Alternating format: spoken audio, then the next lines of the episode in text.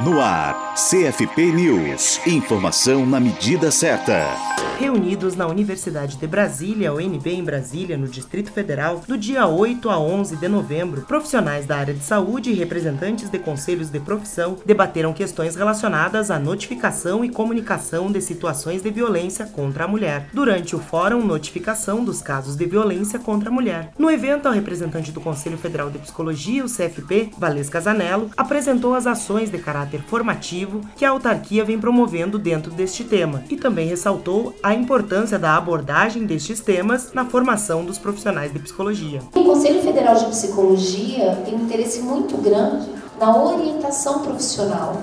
Alguém aprendeu sobre notificação, comunicação externa na graduação? Pensa o esforço e o, o quão preventivo seria se a gente já saísse da universidade sabendo isso.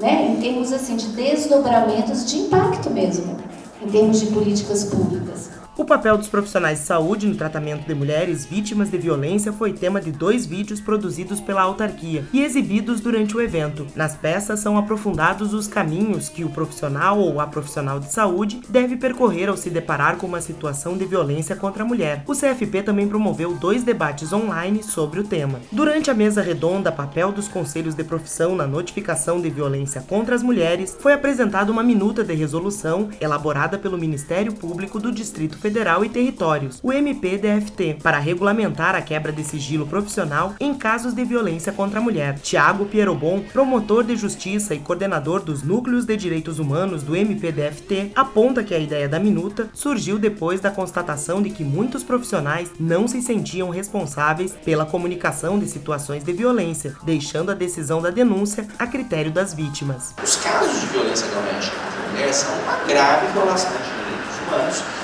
e são um problema de saúde pública. Um problema de saúde que tem que ser enfrentado não apenas dentro do sistema de saúde, mas sobretudo numa rede mais ampla de serviços de garantia de direitos, dentre os quais estão uh, os serviços policiais, o sistema de justiça, o sistema assistencial. É importante trazer os profissionais de saúde para comunicarem para essa rede mais ampla. Para saber mais sobre como foi esse evento, acesse www.coloquiofeminista.com. Para a Rádio Psi, Gisele Barbieri. Rádio Psi. Conectada em você. Conectada na psicologia.